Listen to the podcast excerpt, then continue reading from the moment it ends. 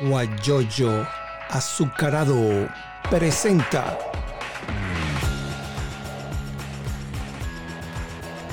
la noticia con Eleazar Benedetto. Muy buenos días. Les saluda Eleazar Benedetto Gómez a través de este live de Instagram. Hoy 12 de mayo. ¿Y qué podemos hablar de las cosas de hoy? Bueno, hoy se celebra el Día de la Enfermera. Así que felicitaciones a todas esas mujeres y hombres que cumplen una labor encomiable eh, en medio de esta pandemia, se ponen al frente para salvar vidas. Mis felicitaciones a las enfermeras en su día. Y otra información, pero desde el punto de vista político, es lo que, lo que salió corriendo ayer, rodando por todas partes.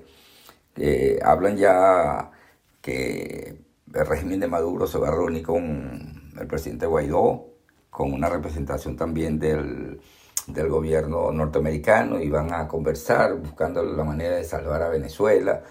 Y bueno, estas cosas me han llamado la atención y bueno, el que vamos a entrevistar hoy es a Luis Eduardo Martínez. Él fue dirigente estudiantil eh, cuando, cuando estudiaba en la Universidad de Oriente, fue gobernador del estado de Monaga, fue diputado y actualmente es diputado, pero en la Asamblea Nacional está electa en el 2020, la que llaman la Asamblea Ilegítima, porque la legítima es la de la que preside Guaidó. Y con él vamos a conversar muchas cosas, porque como él está allí en Caracas, en la Asamblea, ahí se maneja todas esas cosas.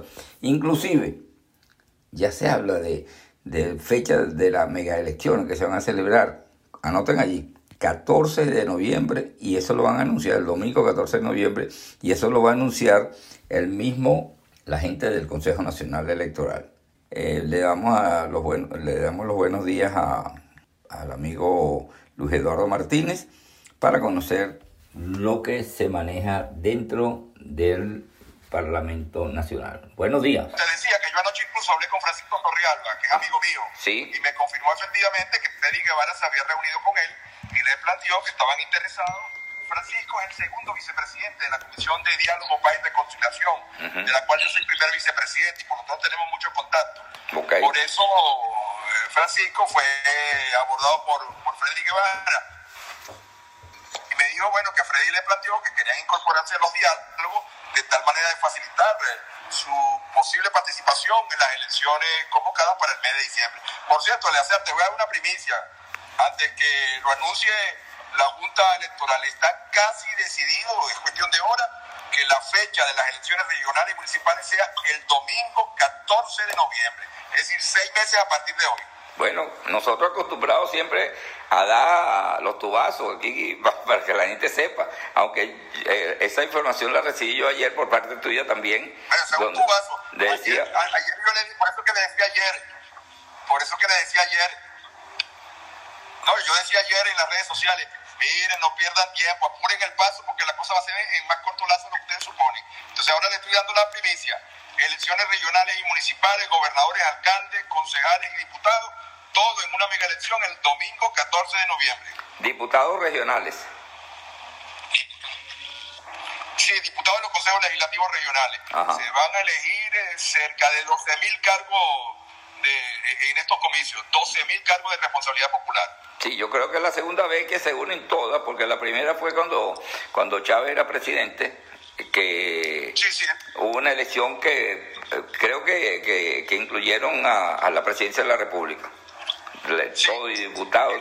Eso era una cantidad de, bueno, que uno pasaba un rato completo ahí escuchando todas estas cosas que, que de las personas que están interesadas en participar y bueno, y el que iba a votar, bueno, pasaba uno, el, el candidato a diputado, el candidato a concejal, el bueno, una cantidad de, de votos que uno tenía que pasar bastante tiempo allí. Yo quería también... esa es una de las complejidades que tienen que resolver. Eh, hasta la semana pasada los técnicos del CNE nos habían expresado que era ah, bien, bien difícil, bien complejo un proceso de naturaleza, pero la decisión es que tienen que ser eh, conjuntas, de tal manera que un elector se va a enfrentar a decidir sobre el gobernador, sobre el alcalde, sobre los diputados regionales uninominales, los diputados regionales de lista, los concejales uninominales y los concejales de lista. Si son varias veces que tiene que votar. Sí, sí, señor, eso lo sabemos.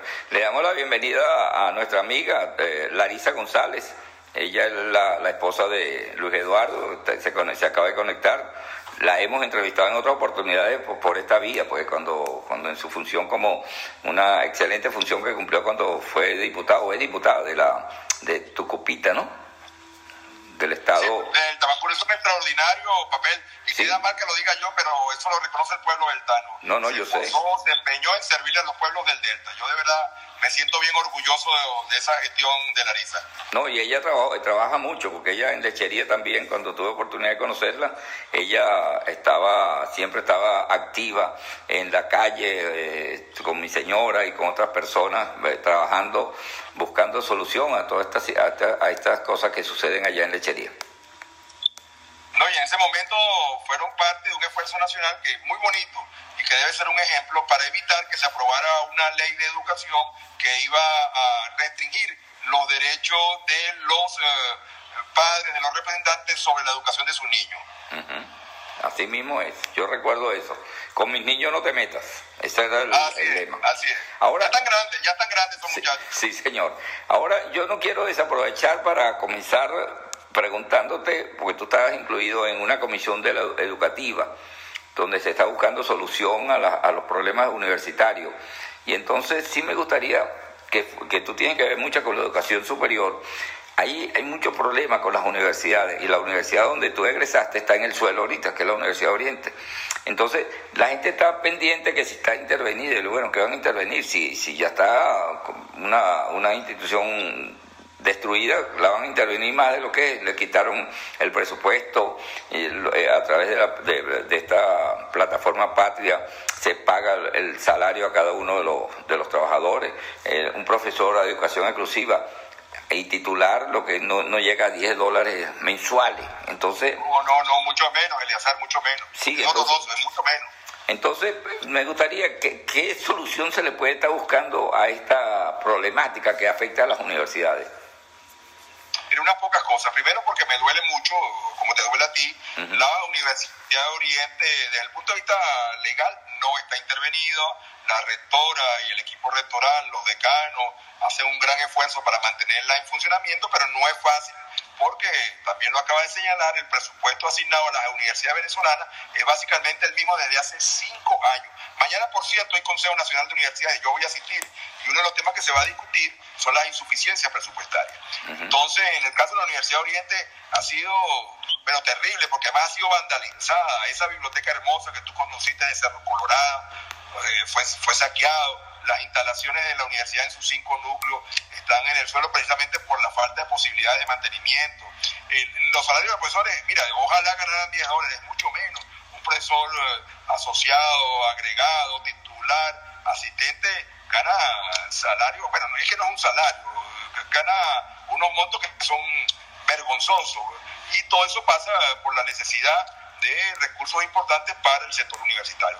Eh, ahora, en, términos, digamos, generales, eh, tú lo mencionaste, creo que esto lo había comentado en alguna oportunidad, hoy en una reunión que acaba de salir de la Comisión Permanente de Administración y Servicios tocamos el tema, en este momento se está abordando la discusión de la ley de universidades. La actual es de 1970. O sea, es, muy, es antiquísima cuando se habla de educación. Imagínate cuánto ha cambiado el mundo en educación. Demasiado. Educación virtual, online, eh, educación eh, con convalidación de títulos de eh, otros países. Es decir, es completamente diferente y por eso es necesaria una nueva ley de universidades. Dentro de esa ley estamos tratando de incluir prioritariamente el tema del financiamiento y de las matrículas que permitan hacer sustentable la educación universitaria. Porque eso es uno de los grandes dramas. Cuando yo me inscribí en la Universidad Oriental hace uh, un montón de años, la inscripción costaba 40 bolívares en entonces. Pero me gradué y seguía costando 40 bolívares. Y pasaron años y seguía costando 40 bolívares. El comedor universitario costaba 2 bolívares. Pero me gradué y pasaron los años y seguía costando 2 bolívares. No se me olvida. Pues yo hacía dos veces la cola. Me comí bastante.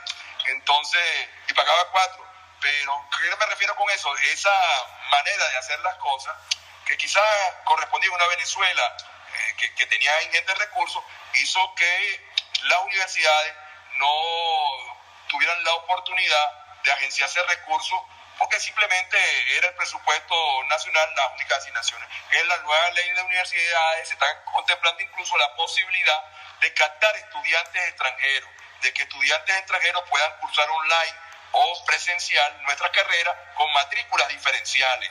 En el Caribe, por ejemplo, hay una gran oportunidad de captar estudiantes que paguen matrícula como sus países. La semana que viene, por cierto, otro tubazo que te voy a, dar aquí. Vamos a presentar para la ratificación del Parlamento el convenio de revalidación, reconocimiento de estudios y convalidación de títulos para Latinoamérica, que fue eh, firmado ese convenio en Buenos Aires y que con la aprobación del Parlamento entraría en vigencia. ¿Qué quiere decir eso? Que un título de ingeniero en Venezuela va a tener valor en Brasil, en Argentina, en Colombia, pero también va a tener valor un título de ellos aquí. Entonces, para un estudiante argentino, brasileño, colombiano, va a ser atractivo cursar en universidades venezolanas, sobre todo porque buena parte de ellas hoy están en plataformas online o híbridas, de tal manera que eso va a permitir a las universidades captar recursos. Y eh, estamos discutiendo, ya aprobamos en primera discusión, una modificación parcial a la ley de ciencia y tecnología que va a permitir otra vez a las universidades recibir recursos para investigación y formación. Eso va a ser posible que las universidades tengan entradas distintas a las del presupuesto nacional. Naturalmente, Eliazar, y yo mañana lo voy a plantear en el Consejo Nacional de Universidades, va a depender en mucho de la iniciativa de los rectores, de las autoridades rectorales, esa capacidad de captar recursos distintos al presupuesto. Porque es muy fácil, y no lo critico, esperar que nos llegue el dosado. El problema es que cada vez que, que llega el dosado es menos, es menos y es menos, y tú no puedes sentarte a esperar que te resuelvan ese problema. Tienes que también contribuir a que se solucione. Entonces, la nueva ley, la, eh, las medidas que estamos adelantando van a permitir a las universidades públicas y también a la gestión privada obtener recursos por otra vía, incluso de, te repito, de estudiantes extranjeros, que hoy no pueden ingresar a, la Universidad Venezolana. Sí, estamos conversando con Luis Eduardo Martínez, diputado a la Asamblea Nacional. Pero esto que tú acabas de decir, que se está discutiendo para una nueva ley, estuve leyendo, no, no, recuerdo dónde fue, ayer, antes de ayer, que tiene que ver con a, un profesor universitario cuando entre ya no entraría eh, como, como entra ahorita, en este momento, que entra ya con, dependiendo del, de las credenciales, entraría como asociado, como agregado después de un concurso. Parece ser que entra como interino eh, y que tiene que ver con el, la ley está, que, está, que se está preparando, se está estudiando, no sé dónde, eh, la ley está comunal de los de unos poderes comunales que, que, lo tienen que ver no solamente con, con, los municipios, sino también con las universidades. Eh, eh, ¿Hay algo de eso cierto?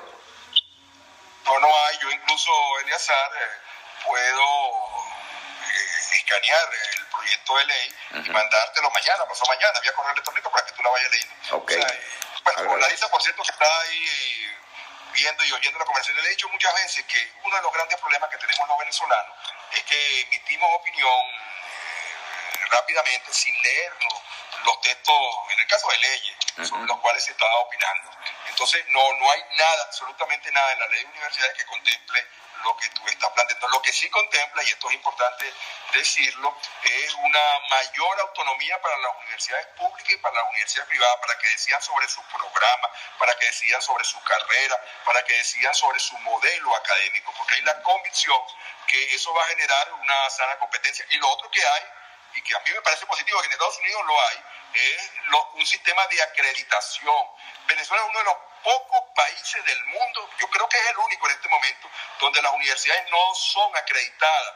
En Estados Unidos, por ejemplo, tú lo sabes, eh, los sistemas de acreditación pueden ser federales o pueden ser estatales, pueden ser públicos, pueden ser privados, pero una universidad en los Estados Unidos que no esté acreditada, es decir, que no esté sometida a rigurosas evaluaciones, no tiene mayores posibilidades, no puede captar eh, recursos, no, puede tener financia ley, no puede otorgar visas de estudiantes, no puede convalidar créditos.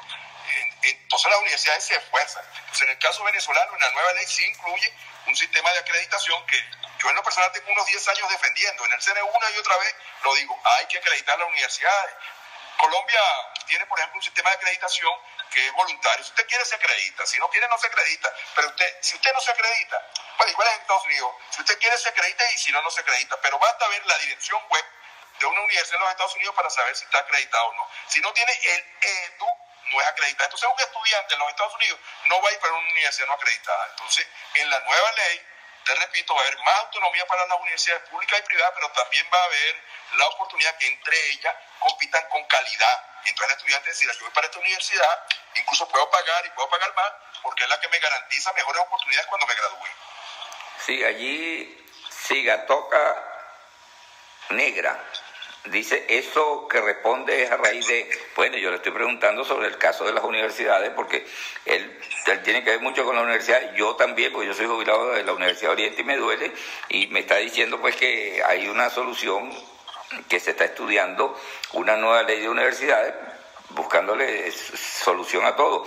Y, y lo de... repito, la nueva ley, lo más importante, además de la autonomía, que contempla la posibilidad de que las universidades obtengan recursos por su propia vía, como es en buena parte del mundo. O sea, Venezuela, a raíz de la riqueza petrolera, se acostumbró que las universidades, su ingreso fundamental, el más importante, era precisamente el, el, el dosado. Tú conoces, pues tú estabas allí en, en, en, en Cerro, en, el la sede allí en Cumaná, y bueno, estaban pendientes, llegó el dosado, listo, y a final de año, entonces cuando sobraba del presupuesto, para que no fuera recurrente, entonces aprobaban recursos extraordinarios para intentar. Ahora se está abriendo la posibilidad y es importantísimo que las universidades, vía programas, vía diplomados, vía certificaciones, vía investigación, por eso hablé que estamos modificando la ley de ciencia y tecnología. Entonces, si usted tiene en la Universidad de Oriente un grupo brillante, porque tiene brillante, de investigadores, entonces esos investigadores van a poder accesar a recursos, pero que pueden ser utilizados además para potenciar, incluso eh, eh, programas de, formación para las empresas, que, tienen que ser cobrados. Nosotros, por ejemplo, la Universidad Tecnológica del Centro, cuando estaba vigente la anterior ley de ciencia y tecnología, teníamos centenares y centenares de profesionales de Ford, de General Motors, que hacían nuestro curso y las empresas pagaban. Ahora, claro, si yo estoy esperando que me manden el dosado, entonces no tengo ningún No tiene nada. No, y, y, el, y, el, y, el, dosado no alcanza porque viene y, los salarios y los salarios están en el suelo. Entonces, ustedes están también a ver, eh, analizando la posibilidad de que haya salarios de, de nivel para los trabajadores universitarios, pues, digo trabajadores incluyendo a todos.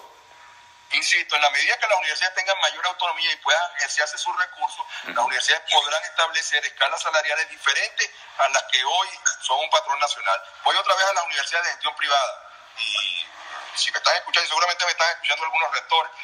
La metropolitana, por ejemplo, paga un salario bastante, bastante, pero bastante superior a lo que paga la Universidad Central de Venezuela a sus docentes y a sus trabajadores. La Universidad Católica de Bello también, la Universidad Tecnológica del Centro, paga un salario que incluso lo tenemos indexado al valor del dólar permuta. Todos los meses el vicerrector administrativo me presenta, rector, la inflación del dólar permuta este mes fue de tanto. Entonces ajustamos los salarios. Pero se puede hacer, reitero, porque tenemos una fuente de ingresos distintas a un situado constitucional o legal, eh, como es el caso de la universidad pública. Entonces te repito, con la mayor autonomía de las universidades no solamente se va a ganar espacio para tener nuevos programas, nuevas carreras, nuevas áreas en las cuales puedes trabajar, sino además la responsabilidad institucional va a ser mayor porque si tú tienes más ingresos, tú decides cómo distribuirlo. Y en nuestro caso, por ejemplo, en la universidad que te he hablado, yo estoy seguro, porque lo sé, de que eh, el, el, mayor porcentaje del ingreso va destinado a remunerar al docente. Yo siempre pongo, por ejemplo, que hace muchos años estuve en el desierto del Sahara, en la República Árabe Saharaui Democrática, y me llevaron para una universidad que había allí, en pleno el Ayun, se llama la población capital del Sahara Occidental. Y entonces yo me quedé asombrado, ¿por qué? Porque era una universidad de paredes de barro, pisos de tierra, techo de palma, y sin embargo produció unos excelentes profesionales. Entonces, ¿cuál es la diferencia? La calidad del docente. El, docente es lo más importante en una universidad. Ahora, si tú no le pagas bien, naturalmente no puedes aspirar a tener buenos docentes. Entonces, en la medida que las universidades puedan tener ingresos distintos a los del presupuesto de, la nación, que siempre será escaso, siempre hacía caso. Eleazar, cuando tú me entrevistaste en esa ocasión, hace cuánto, 40 años, 50 años. Más o menos. No me acuerdo. Pero fue un poco de años. 1974. No, no, pero es que yo estoy seguro que la declaración que te di fue algo así como que el presupuesto no alcanza para el comedor universitario, no alcanza para el transporte. Eh, es más, yo, yo, creo que la consigna de todos los años, eh, corríamos, que corriaste tú, que corriaba yo, que corrieron los hijos de nuestros amigos que estudiamos en la U, era el mismo presupuesto ya, presupuesto justo ya. O sea que tampoco es una cuestión de ahora. las universidades no pueden seguir viviendo como no viven la mayoría de las universidades del mundo. Otra vez tú estás en Estados Unidos, tú puedes preguntar, ¿de qué vive una universidad americana? De la, de la matrícula. Pero también vive de los aportes que hacen grandes empresas para que se haga investigación ahí adentro. Igual que las clínicas también. Igual que las clínicas. Mira, eso, eso, es importante. Rodolfo Gil, estamos conversando con Luis Eduardo Martínez. Rodolfo Gil, un dirigente allá de Barcelona, abogado, él dice, ¿qué Asamblea Nacional está sancionando esa ley? Bueno, la Asamblea Nacional que los venezolanos que decidieron votar en diciembre del 2021 eligen. Diciembre de 2020. Eh, la asamblea que se reúne. Aquí, este, mira, Leonardo, un muchacho de, un joven de allá de Barcelona, está en España ahorita, y dice que la verdad, señor Eleazar, que este sujeto, yo diría que respeto, porque él es una persona igual que nosotros, se vendió a Maduro, le dieron 22 diputados en ese robo el 6 de diciembre, es despreciable. Yo, yo digo algo, yo recibí mucha eh, quejas o ofensas a través de, los diferentes grupos a los cuales yo pertenezco, diciendo, mira, ¿cómo tú vas a entrevistar a Luis Eduardo? Y yo le digo, ante todo yo soy periodista, y soy periodista no digo que, porque yo tengo mi corazoncito, yo pienso de una manera, pues yo tengo derecho a entrevistar a todas las personas, sean verdes, rojos, amarillos o blancos. Y Luis Eduardo es amigo mío de hace muchos años y yo lo entrevisto porque para conocer la posición de él en esa en ese en, esa posición, valga la redundancia, que está en este momento. Él es diputado por el Estado de Aragua. No sé si está con el grupo de Bernabé Gutiérrez o, salió como independiente, pero eso lo puedes decir tú. Y entonces yo aclaro eso, pues yo entrevisto a Tuti Limundachi. El lunes que viene voy a entrevistar a uno que tú lo conoces que se llama eh, Mario Valdés él es candidato. un buen amigo nuestro. Él es candidato. a la gobernación de Miranda. La, gobernación de Miranda y, él es de Maturín, pues. Entonces, yo lo voy a entrevistar. Y ah, porque no es Adeco, yo no lo voy a entrevistar. No, yo entrevisto a Tutti Mundachi. Porque como entrevisto a Antonio Ledesma y a toda esa gente. Entonces. Yo toda la vida ha sido el más. Pero te, te, voy a decir a propósito lo siguiente. O sea, yo respeto muchísimo el amigo que hizo el comentario. Pero y respeto muchísimo a los que han tenido que marcharse del país. Claro. O sea, los respeto porque nadie se va de su país si no es por alguna razón muy especial. Pero en este momento hay dos visiones diferentes. Los que están afuera ven los problemas de Venezuela de manera diferente a los que estamos adentro. Estamos adentro, estamos aquí. Y hoy los que estamos adentro en Venezuela, mayoritariamente, yo diría que masivamente, entendimos que la vía para salir de este mal gobierno, de este pésimo gobierno, es la vía pacífica, porque el día que se arme, perdóname la expresión, creo que no es grosería, además lo voy a decir en español castizo, el día que se arme un follón en Venezuela, el que está en Madrid, el que está en Bogotá, el que está en Houston, el que está en Miami, no le va a pasar absolutamente nada. Cuando se arme un follón aquí, ojalá que no se arme, las víctimas son los que van a estar aquí. Entonces los que estamos aquí tenemos que buscar soluciones y estamos buscando soluciones. Y tú verás, el amigo que está en España, que nos siga, que siga las redes, y que, que se van a quedar asombrados con la cantidad de líderes, de dirigentes que van a participar en las elecciones porque entendieron de una vez por todas que quedarse en la casa tuiteando, chequeando el Facebook, mandando mensajes por grupo de WhatsApp, algunos insultantes, no resuelve.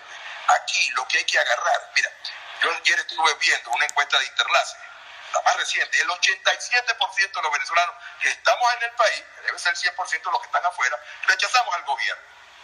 Yo acabo de venir de, de Lisboa.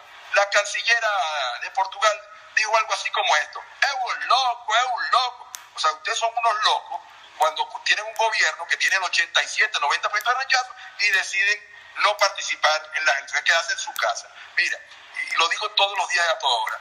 Aquí los que estamos aquí en el país, bueno, yo, yo estoy ahora parado aquí en una esquina porque tenía que atender la entrevista, voy para otra reunión, salí del Parlamento, pero yo acabo de pasar por varias estaciones de gasolina y están full de personas que a lo mejor tienen dos o tres días haciendo cola. ¿Tú crees que esas personas están contentas con el gobierno? Yo, en, en, mi caminada hasta aquí, hasta donde me detuve, pasé frente a varios bancos, están full de gente para sacar 200, 300 bolívares. ¿Cuánto es eso?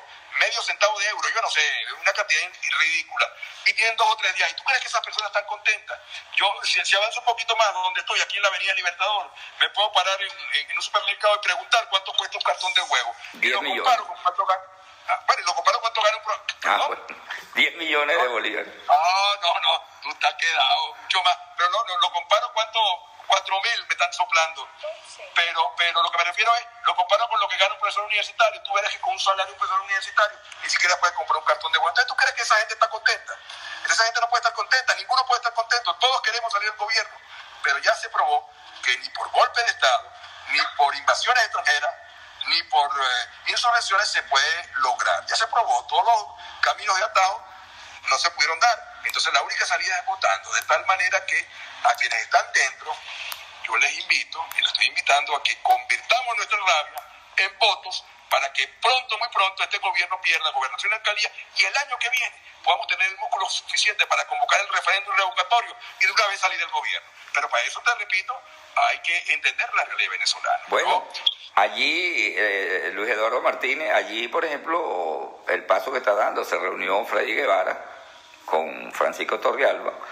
Eh, ya el mismo Guaidó está diciendo que hay unas reuniones entre una representación del gobierno norteamericano con Maduro y con el gobierno interino. Que Yo estuve en Washington, en Nueva York hace poco, Eleazar, y en las dos ciudades me reuní con congresistas y con tanques de pensamiento líderes y con funcionarios de, la Administración Americana. Y todos me volvieron a decir lo mismo. Miren, o sea, el, el primer problema de los Estados Unidos y eso aplica para España, y ahorita voy a hablar de España porque también, tú sabes dónde yo voy ahorita, yo voy ahorita a almorzar con el agregado, el encargado de negocios de España en Venezuela. de aquí, de aquí me voy a, me voy a tomar una foto y te lo voy a mandar almorzando con él. Pero ¿qué te voy a decir? ¿Qué me dijeron a mí en Estados Unidos? Mira, en Estados Unidos la prioridad es el COVID. La segunda prioridad es el COVID, la tercera prioridad es el COVID. La cuarta prioridad es la economía, la quinta prioridad es el empleo, que también es la economía, la sexta prioridad es China, después viene Rusia, después viene Irán, después viene Siria. Entonces ustedes están lejos, lejos, así que empiecen a arreglar sus problemas por ustedes mismos. ¿Y qué nos dijeron los europeos hace poco que vinimos de Ginebra, de Bruselas, de Lisboa? Más o menos lo mismo. Mire, el problema venezolano tienen que resolverlo ustedes.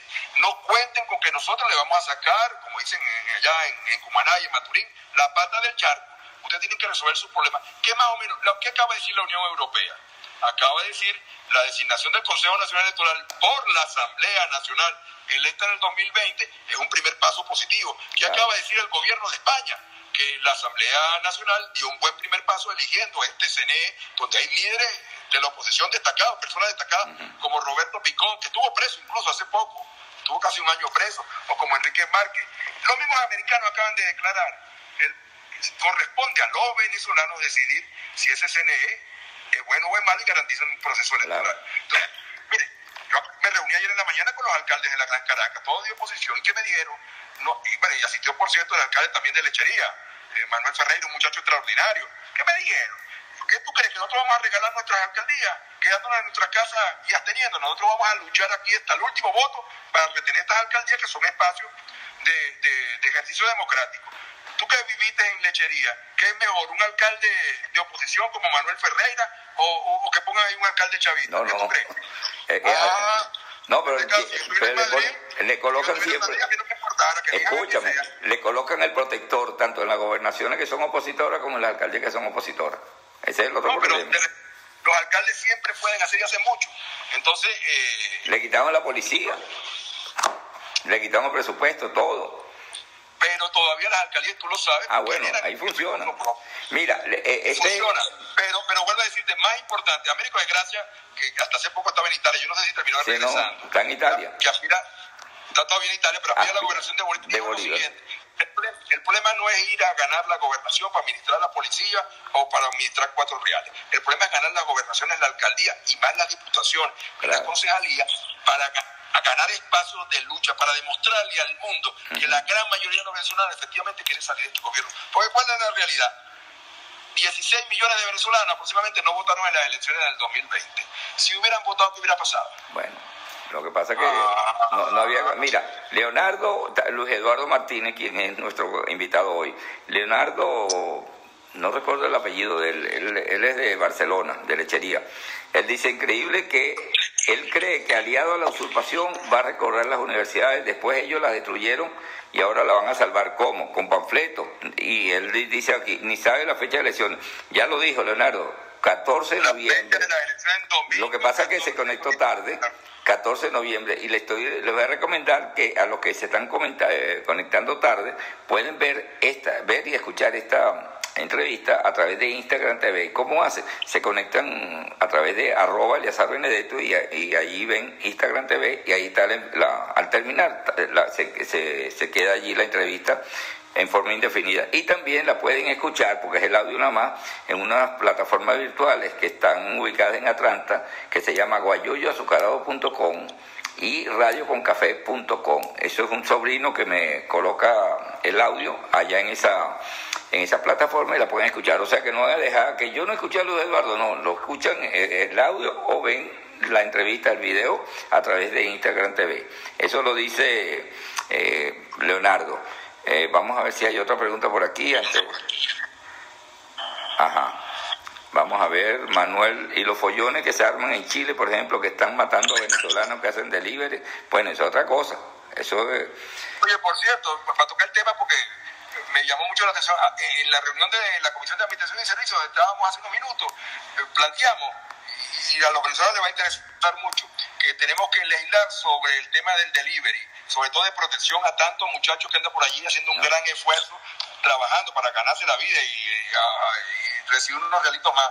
Porque en, Venezuela el emprendimiento vía delivery ha tenido bastante, bastante empuje. Entonces, en este momento, en la reunión, uno de los puntos que introducimos fue decir, mira, vamos a tratar de elaborar un marco que permita proteger desde el punto de vista social a muchos muchachos, muchos jóvenes que están haciendo delivery y no tienen ningún tipo de protección. Aquí dice que los venezolanos que están matando en Apure y que la, la, ELN tiene secuestrados unos militares. También lo sí, es cierto, es cierto, es cierto, toda la información que manejamos. Hoy, por cierto, estoy esperando información de un amigo que parlamentario que estaba en la reunión de la Comisión de Defensa, porque hoy es el día de la reunión de comisiones permanentes, y nos va a poner al tanto de lo que está sucediendo hasta donde tenemos entendido.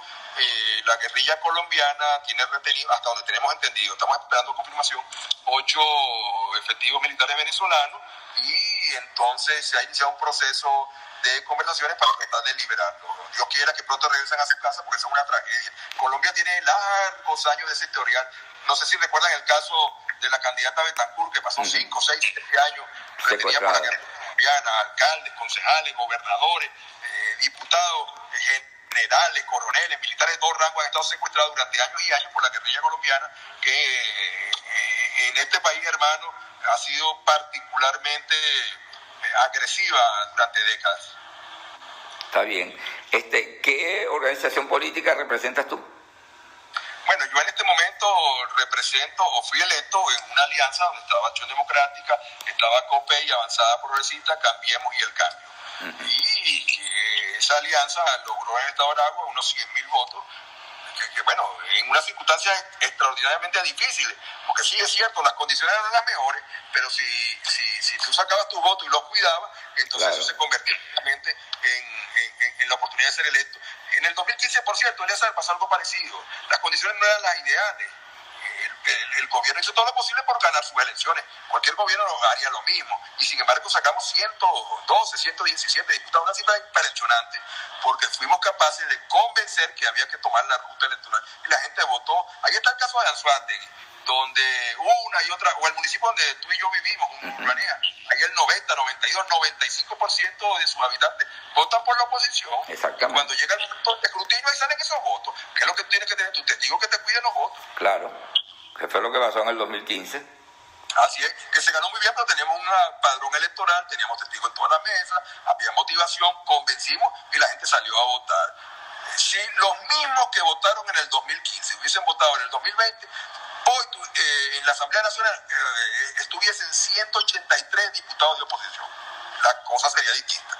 Sí, pero cuando se eligieron los diputados, que había mayoría para hacer de todo, eh, la, el Tribunal Supremo de Justicia, ya sabemos cómo se designó en una, un 23, un 22, un 24 de diciembre de esa época del 2015. Bueno, y cuando le hicieron caída de mesa limpia. Entonces nombraron a, uno tribunal, a, un tribunal, a un tribunal supremo de justicia, y que la gente le dice Tribunal Supremo de Injusticia, bueno, nombraron un poco gente allí, y resulta que cada vez que hay algo, bueno, rapidísimo, eh, una sanción contra la, y dicen que la Asamblea Nacional que maneja Guaidó no es legítima. Entonces, bueno.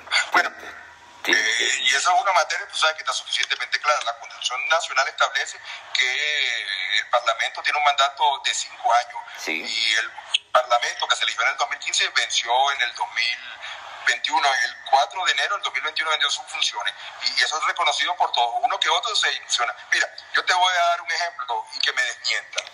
Cuando uno termina su función pública, y tú lo sabes, tiene que hacer la declaración jurada de patrimonio. O sea, tú terminaste tus funciones y terminas, tienes 30 días para hacer. Claro.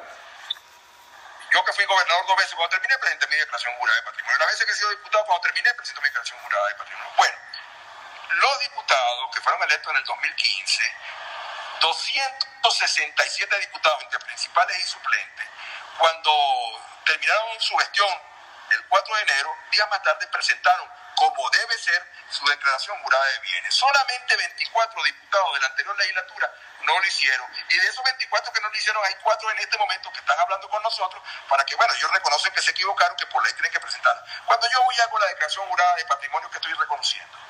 Sí, que mi gestión terminó. Cuando yo voy, vete a los Twitter, a las cuentas de redes sociales, que eso es más sencillo. Y yo tenía ahí diputado, diputada, y yo lo quité que estoy reconociendo que yo terminé, como en efecto terminaron, y eso dice mucho y bien de los que habían sido electos, trabajaron muy bien uno, otros no tan bien, y eso lo juzgará sus electores. Yo, reconozco el valor de esos diputados, reconozco su trabajo, pero bueno, su tiempo se agotó. De todas maneras que no hay mayores discusiones por eso, porque ellos fueron electos en el 2015, tomaron posesión en el 2016 y tenían que concluir su gestión como la terminaron. Y reitero, la declaración jurada de patrimonio en la casi totalidad de ellos, reconociendo que terminaron su gestión, es desde el punto de vista jurídico un documento incontratable de que en efecto reconoce que cesaron en sus funciones. Espera un momentico que voy a el cable del teléfono que se me está acabando la pila. Un minuto. bueno, mientras Eliazar va y viene, yo aprovecho saludar a todos quienes nos están viendo, nos están escuchando. Es una experiencia bien interesante. Con Eliazar me encanta trabajar si están viendo, se dan cuenta que estoy eh, eh, eh, en un carro. Yo estaba en una reunión en el Palacio Federal de la Comisión de Administración y Servicios. Salí porque tengo ahora una reunión con el encargado de negocios de, España y bueno, y me tocó pararme en una esquina aquí donde hay un poquito de señal, porque ustedes saben, los que están viéndonos, que Venezuela no es precisamente la señal la, la, mejor del mundo, es de las peores del mundo. Esa es otra razón por la cual tenemos que en diciembre, bueno, en noviembre, el 14 de noviembre, cobrarse a este gobierno. Esta mañana me entrevistó. Aquí estoy. aprovechando que tú estás fuera para hablar aquí un poquito. le iba a decir a, a, quienes nos oyen que esta mañana me entrevistó una emisora de radio Tucupita. Entonces, yo, yo recordé que había una vieja anécdota, no sé si sería cierto, yo creo que sí, que eh, cuando Carlos Andrés Pérez fue candidato, que hablaron malísimo de él, que tú sabes que era un represor, que era un dictador, bueno, todo lo que decían de Carlos Andrés Pérez. Entonces, algunos expertos en, eh, en la publicidad entonces idearon eh, decirle a la gente, mire, Carlos Andrés es hombre malo, hombre malo, ¡pum! Sella ahí la cara de él, golpealo con su cara. Agarraron el tarjetón y golpeaban. Entonces yo le dije esta mañana a los deltanos, mire, usted todo, toda la rabia que tiene, póngala y acumula. Y el 14 de noviembre, cuando tú veas ese tarjetón, ¡pum! No, dale un golpe ahí a los candidatos de la oposición democrática para que derrote a este gobierno. Por aquí, por aquí nos están diciendo que José Brito es el candidato a gobernador en Anzuategui y que, que una Lebrix dice, ojalá que eh, eh, Luis Eduardo fuera candidato, fuera gobernador de Aragua, no sé.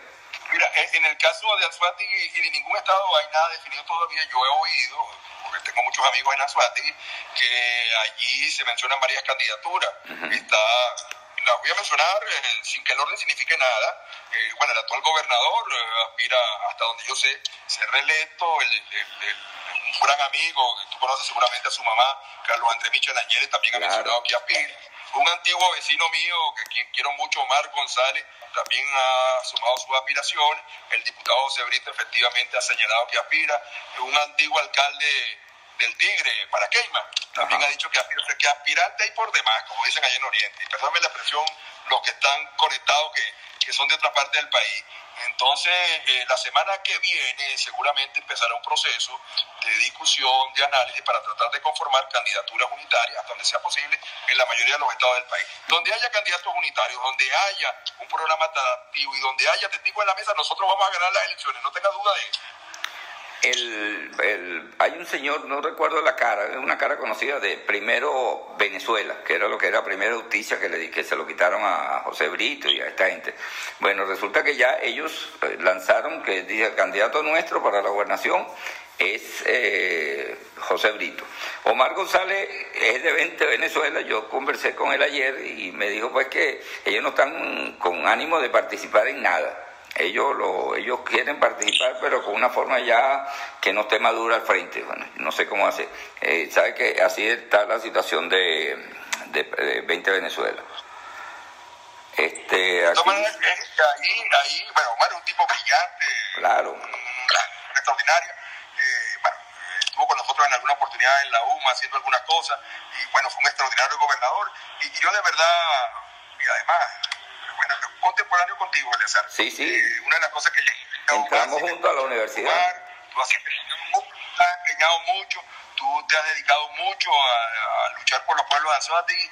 No desperdicies la oportunidad de pasar a ocupar otra vez un cargo de representación popular que puede permitirte hacer mucho, mucho más que estar tranquilo ahí en las villas, sentadito. Alguien me dijo incluso, no sé si te comentó Omar, me dijo, mira, Omar está evaluando, hasta irse para Canadá. Bueno, ¿qué va a hacer Omar en Canadá? Pasando frío por allá. Hacia allá Bueno, allá está el hijo. bueno, pero no es lo mismo el hijo que tú sabes, que, lo, eh, que, que, vaya y visita al hijo, pero en Venezuela va a ser más que en Canadá. Tenga seguridad de eso. Le daré tu... ¿Ves cómo estoy al tanto de todas las informaciones sí, del pueblo? Sí, claro, tú tienes la gente allí que te dice, mucha gente que se ha conectado y están viendo eso. Aquí dice... Eh, la percusión, no sé quién es, dice, una gran diferencia, ellos fueron electos con una gran votación masiva y celebrada abiertamente. La Asamblea Nacional del 2020, ¿por cuántos votos fue electa? Es una buena pregunta, no sé si tiene respuesta.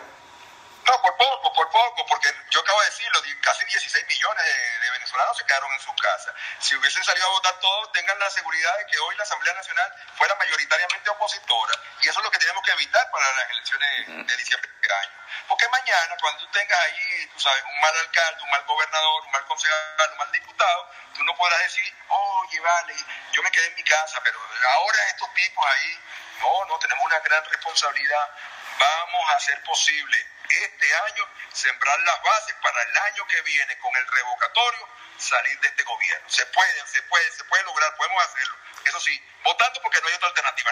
la, situación del 2020 se puede comparar con lo que sucedió en el 2005 cuando Enrique Ramos llamó a no votar. Sí, sí, se puede comparar y, debió haber demostrado en su momento que fue un grave error.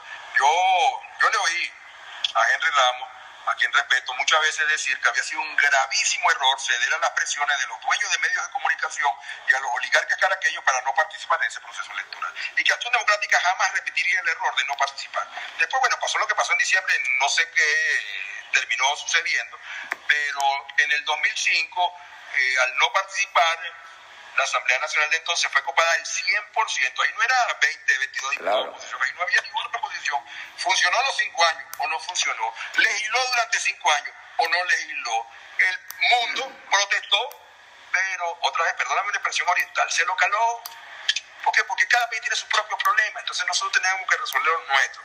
Y la manera de resolver los nuestros, reitero, es participando, es votando, es haciendo posible que por la vía electoral ocupemos puestos y preparemos, ocupemos plazas, generemos músculos y nos preparemos entonces sí para salir de este gobierno. Xiomara Landaeta, una abogada, está residenciada en Miami, eh, es, de, allá de Venezuela.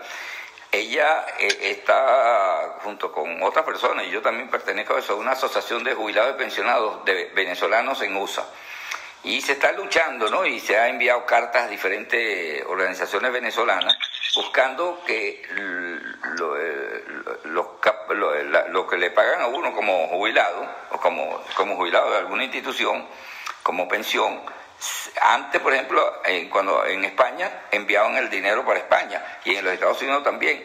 Pero eso lo eliminó este gobierno, este régimen que yo, yo no, mucha gente me dice, no le diga gobierno, bueno, régimen.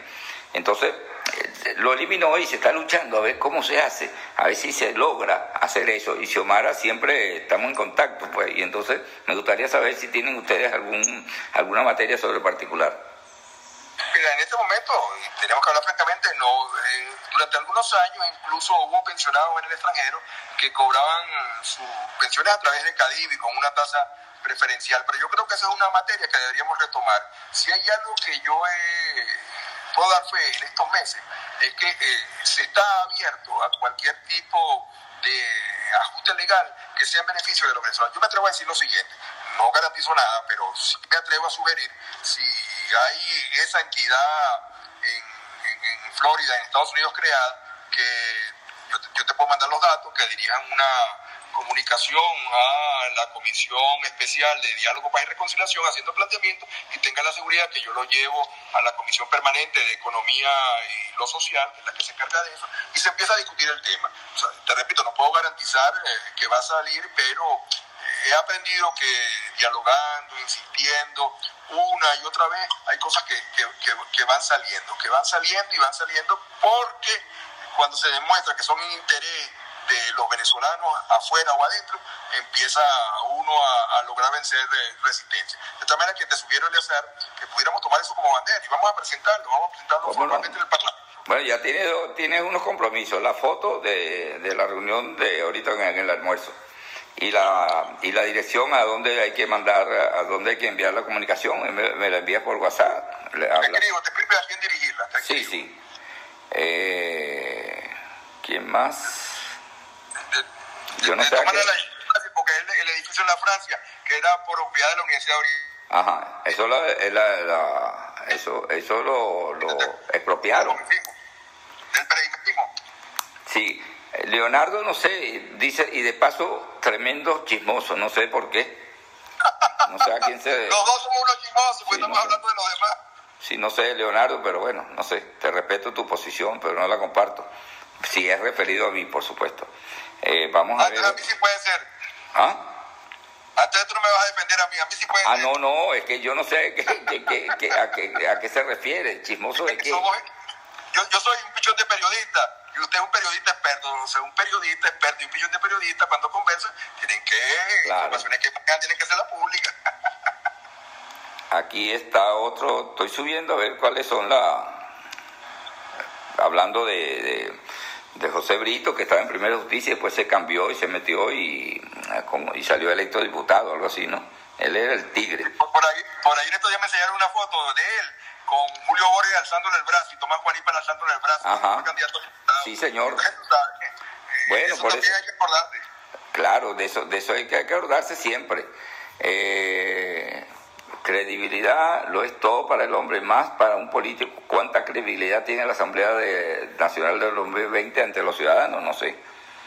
Eso, lo, eso se lo dejamos ahí eso, eso, corresponde, eso corresponde precisamente a nuestro desempeño. Yo estoy seguro, Eliazar, que en la medida que se legisle, se dialogue, se encuentre soluciones a los problemas de venezolanos, se entienda que la Asamblea es una plataforma para la unidad, lo que llaman los expertos, yo no soy abogado, lo sabes, soy ingeniero. Lo que llaman los expertos, legitimidad de desempeño se va a ganar y se va a ganar muy bien. En eso estamos todos los días. Está bien. El negro Inati se, se conectó, te envía saludos. Caramba, un fuerte abrazo, negro. Oye, muchísimo cariño para ti, para la familia. Todavía me acuerdo cuando yo me quedaba en la casa del negro Inati, que me daba refugio allá en Cumaná, cuando yo era delegado estudiantil del Consejo Universitario. Negro, de verdad que me emociona saber que estás conectado. El Mucho Málaga. Él tenía una casa allá cuando, cuando estaba casado con una muchacha de apellido Guevara, con Emma Guevara, y tenía una casa y era la casa de los adecos. Y él iba a la yo casa. Ahí, yo dormí ahí cuando era dirigente estudiantil. Él iba. Él iba buenísimo. Cuando llegaban la, la, gente allá de compañeros de la ADECO, eh, iba Aristeo Pedales o el Ramo, entonces él iba. Era de la casa de todo. Entonces él iba. Él iba a mi casa. Sí, en Málaga. bueno, la dirección para cuando vaya para España visitarlo en Málaga y me atienda también igual como me atendía antes. Yo estoy seguro que va a ser mejor. Bueno, él iba a la casa con estos dirigentes y me decía, ya voy para allá con fulano. Entonces él llegaba allá y lo único que llevaba era una bolsa de hielo. Más nada. Pon, el whisky, pon el agua y él ponía, él, llevaba el, el, ¿cómo se llama? que en aquel tiempo era whisky, ahora es ron, sí. ahora es ron. Aquí whisky no toma nadie, nada. bueno, no sé, lo he enchufado. Aquí dice Leonardo por Omar. Ah, bueno, no sé, a lo mejor. Que es por Omar el- lo de chismoso. No, no, Omar, te repito, lo queremos, lo respetamos, lo apreciamos y estoy absolutamente seguro que Omar hace mucho más en Venezuela, trabajando por los venezolanos que fuera. Eh, más bien, ojalá que le llegue esa información Omar, que sabe cuánto lo queremos. Yo le mandaré este audio y le diré, mira, ahí te están proponiendo que no te olvides que te quedes en Venezuela, lo dice Luis Eduardo. Así es. También su, su, su, su, su- lideresa, yo estoy seguro que le va a decir, pero hermano, ya después Canadá, Sí. quédate aquí conmigo. ¿Qué propuesta hay para el personal de salud? Dice Rafael Cirujano. Que no para el personal de salud, para todo el personal de la Administración Pública Venezolana, se ha estado insistiendo en la necesidad de que el salario se dignifique, que nuestros profesionales no pueden seguir ganando la miseria que reciben, que es necesario, así como se dolarizó la- lo- los precios, avanzar hacia un proceso donde vía o dolarización o de rescate del valor del salario se haga. Hemos estado planteando con el apoyo de Fede Cámara y las organizaciones de los trabajadores y también con el de la OIT el que se retome el tema del diálogo tripartito. Si hay algo que yo en estos meses me siento bien contento, es lo que hemos hecho con Fede Cámara, que se ha convertido increíblemente en una defensora a ultranza del salario de los trabajadores. Entonces se ha pedido, la, hay incluso eh, hay, hay una solicitud de la Organización Internacional de Trabajo que realizado, eh, reanudado los diálogos tripartitos, el primer punto sea el salario, la dignificación del salario. Senia Guevara te envía saludos desde, desde Medellín. Bueno, mucho cariño, mucho abrazo. La percusión dice, Venezuela tiene un Estado fallido, ¿por qué se quiere simular a la democracia? No hay un Estado de derecho, porque bueno, tú estás allá en Venezuela y tú sabes cómo es el asunto de la, de la libertad de expresión. Eh, Allá, por ejemplo, cuando yo, esta- cuando yo estaba en un programa que teníamos Omar y yo, programa Mar de Fondo, y estábamos también en la televisión, cuando había, eh, teníamos el, el micrófono abierto y llamaba eh, Pedro Pérez, no le pedíamos la cédula ni nada, no, aquí no hay nada, que este gobierno no sirve. Bueno, cada ratico era una, una comisión, una, comu- una comunicación de Conatel. Y el, No, pero tenemos alternativas, tenemos alternativas de ser y las redes sociales son una alternativa. Hay muchos y muy buenos programas por las redes, hay muchos eh, periodistas jóvenes haciendo buen periodismo eh, en Instagram, en Facebook, hay muchas plataformas que se están utilizando. Es decir, los venezolanos tienen algo que hemos aprendido a utilizar medios alternativos a los tradicionales. Aquí, bueno, sabes, aquí no circula periódico impreso prácticamente. Creo que el Universal funciona en un semanario, últimas noticias, unos pocos ejemplares. el tiempo ya dejó de circular como impreso, sino en la, en la, en la web. Sí, pero ¿por qué, manera- por, qué, ¿por qué eso? Porque no hay papel y el papel lo maneja el régimen. Entonces, Claro, claro, claro. Pero también, digamos que dimos un salto eh, hacia la modernidad, porque más temprano que tarde, y ahora con el tema de la pandemia más, más, más- más todavía, eh, vamos a ir hacia la virtualización de, de- de muchos procesos. Entonces, reitero, en este caso particular, sí es cierto, hay muchas restricciones a la libertad de expresión, a la libertad de comunicación, pero tenemos que ayudarnos, apoyarnos, utilizar, maximizar los medios alternativos como este que tú representas. Aquí en esta entrevista, que quienes nos están oyendo saben que tú preguntas lo que quieres preguntar, yo respondo lo que debo responder y nadie nos está limitando. En, en Venezuela, eh, pero en, Barcelona, Lechería, Puerto de la Cruz, personas, líderes, que me dicen, no, Eliazar, yo cuando voy un programa de radio, no voy a decir cuál es.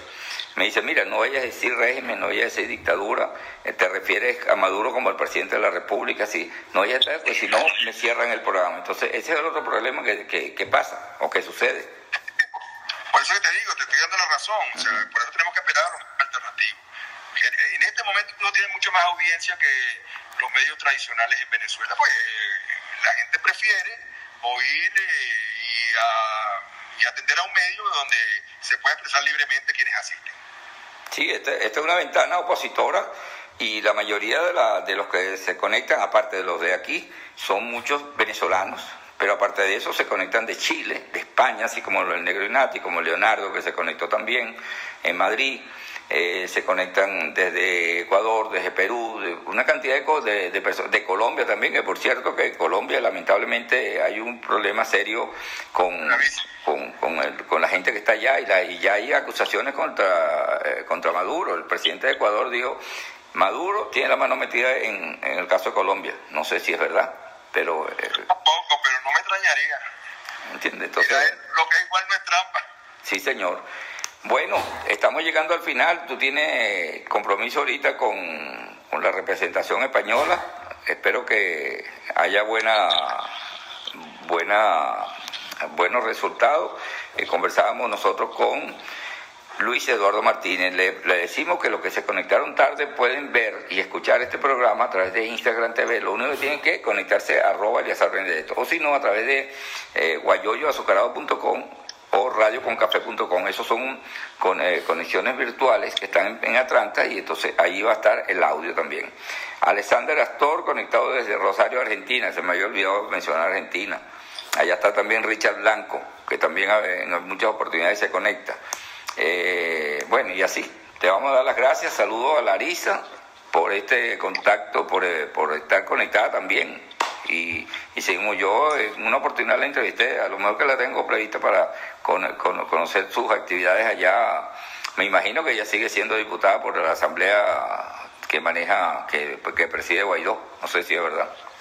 Y está trabajando mucho, es secretaria general de Acción Democrática en el Delta Macuro, y haciendo un buen trabajo. Perfecto. un fuerte abrazo, Eliazar, para ti, para quienes nos han seguido. Se les quiere muchísimo a quienes están en el extranjero. Un abrazo solidario y la esperanza es que pronto, muy pronto, puedan estar de vuelta a Venezuela, al país. Mucho afecto para quienes nos oyeron, nos vieron hoy de muchas partes del mundo, a esos venezolanos que están fuera, sobre todo un abrazo solidario, nuestro deseo de que le vaya bien donde quiera que estén, que Dios los proteja a ellos y su familia, y que pronto, muy pronto puedan regresar aquí a su país, a compartir con nosotros el sueño de construir una nueva Venezuela. Gracias Luis Eduardo por este contacto a través de la de esta Instagram Live y seguimos en contacto. El viernes, pues ya no hay programa, el viernes vamos a conversar con uno de los candidatos al, como representante del Consejo Regional de Españoles en Venezuela y ellos son eh, allá en en el estado de Con ellos vamos a conversar el próximo viernes. Buenos días y será hasta pronto. Guayoyo azucarado presentó la noticia con Eleazar Benedetto.